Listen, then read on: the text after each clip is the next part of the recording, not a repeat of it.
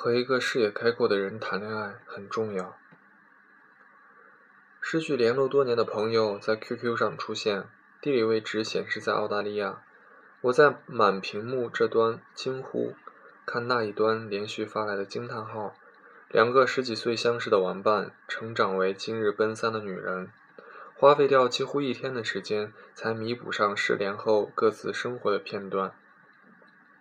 我们在彼此的故事里兴奋、尖叫，也流泪叹气。他突然抛来一个娇羞的媚眼，想不想听听我这几年的感情经历？我点点头，发给一个八卦的简神色。朋友的第一段恋情发生在校园里，那时他二十岁，两个主修不同专业的年轻人在自习室里谦让一个座位，只是因为在人群中多看了你一眼，彼此都认定这是一段注定的姻缘。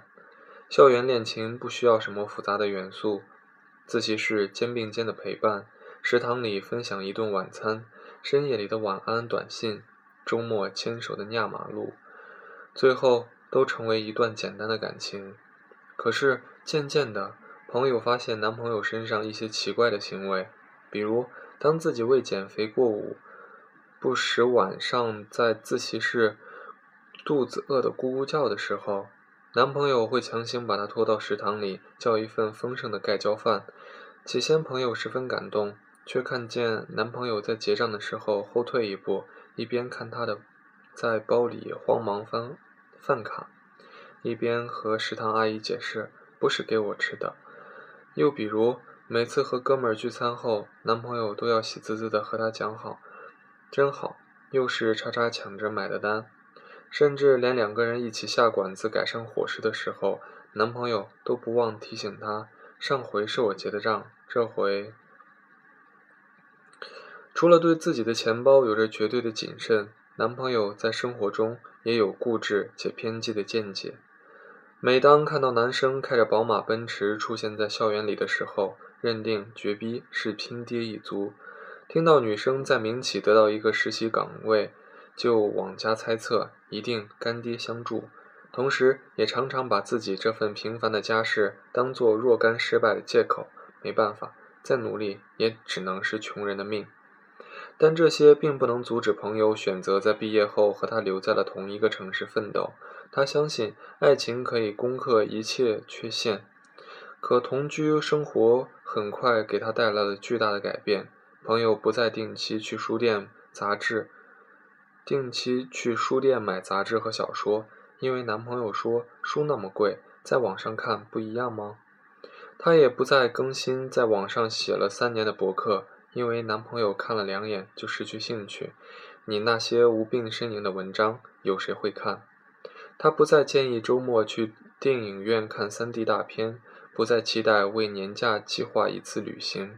不再关心哪个文艺青年的小说在热卖，甚至不再出席和闺蜜每周一次的下午茶，而是彻底融进忙碌的人群中，专心做一个只关心一日三餐的生活琐碎的姑娘。毕业两年后，朋友去参加同学聚会，惊讶地发现，昔日里被自己埋怨老土的男生，都和埃菲尔铁塔合了影。听着女生间讨论着某个作家的新书和专栏，她这个当年的才女竟对此一无所知。餐桌上有人谈论当晚的菜系，有人谈论国外经历，有人谈论投资理财，有人问她这两年你都忙了什么了？她苦笑不知所云，对着面前的螃蟹干瞪眼。朋友回家后默默翻出银行卡，两万块是自己全部的积蓄。她封存了许久的旅行梦在心底蠢蠢欲动，推了推电视前的男朋友：“我们去旅行一次吧，就去东南亚，穷游也可以见识一下这个世界。”她的男朋友扭过头，推了推眼镜，义正言辞地说：“对不起，我还是比较喜欢踏踏实实过日子的女孩子。”朋友花了一个晚上收拾行李，把出租屋里和自己有关的每一件东西都塞进了垃圾桶。她彻底和过去斩断联系，删除男朋友所有的联络方式，辞掉那份永远没有升迁机会的工作，紧握一张两万块的银行卡，想补给自己一个迟到的间隔年。可是梦想总是比现实来的浪漫简单。当他真正开始为一整年的旅行计划实践时，却发现自己原来没有那么勇敢。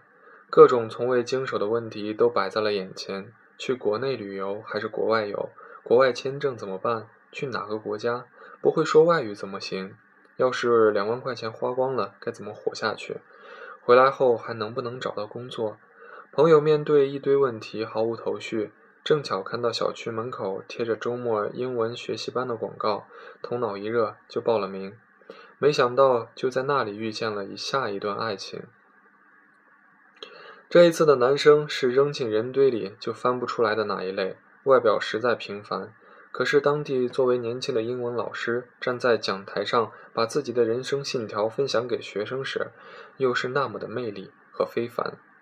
朋友发了个狂笑的表情，那是我第一次意识到，一个男人的内心可以弥补外表所有的硬伤。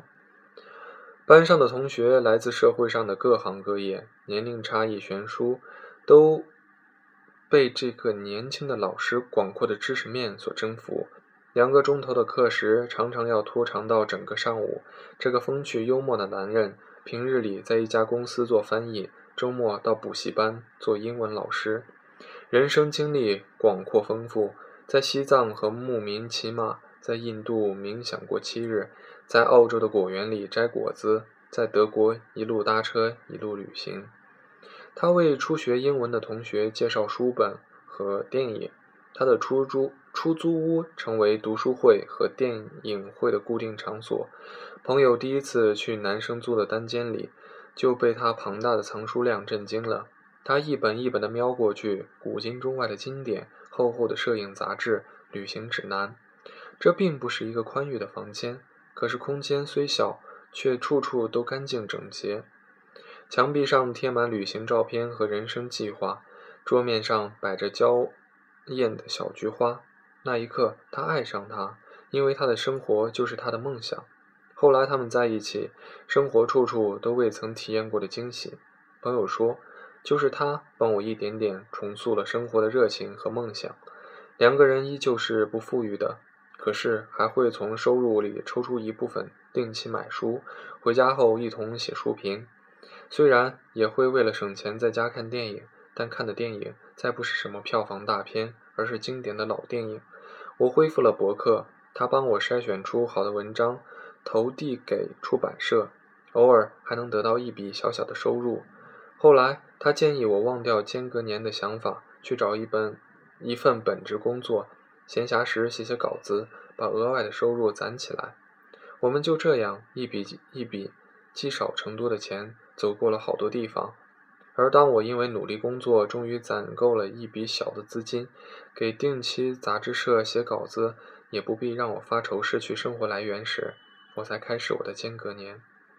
我非常羡慕朋友游游历各国的经历，不禁问他：“就是这个英文老师带你去的澳洲吗？你们现在的生活一定非常幸福吧？”朋友回复：“我是独自出门旅行的，我们早就不在一起了。”沉默许久说。但是他给我留下了很多很多正面的影响，还在一直发挥作用。朋友在网上把他爱情故事细致地讲给我，听起来却更像是恋爱中美好的自我升值过程。我突然想起读书时她是多么胆怯而没有主意的小女孩，大家都在畅想成为大人物的时候，她却在现实里优柔寡断，没什么提神的梦想和抱负。而如今。当年一同玩耍的小女孩，大多嫁人人嫁作人妇，过上平淡的日子。她却成为这样一个敢于独闯的女孩子。这样的改变经历了十年的光景。人常说，时间可以改变一个人。其实，改变一个人，或许是我们在时光里所遇见的各式爱情。你遇见一段眼界狭窄的爱情，就如跌落进只看见到。头顶一片天空的深井里，而你收获一段视野开阔的爱情，它就为你提供了一双翅膀，让你飞出井底的蛮荒。在心理学上，有一种效应叫变色龙效应，说是我们很容易去模仿别人，越是亲密的人，我们越容易模仿。夫妻间相互模仿，动作、神情以及气质也会越来越相似。我们常常会羡慕一对相爱的情侣在容貌上相似，竟如同出自一个家庭，却往往忽略了，在一段爱情中，作为彼此最重要的生活伙伴，情侣所各自坚持的价值观也会逐渐趋于一致。一个人的言行、思维、眼界、观念，都会同单身的时候有着巨大的差别。这也就是为什么我们看着身边恋爱后的朋友惊呼：“天哪，他！”怎么变了一个人？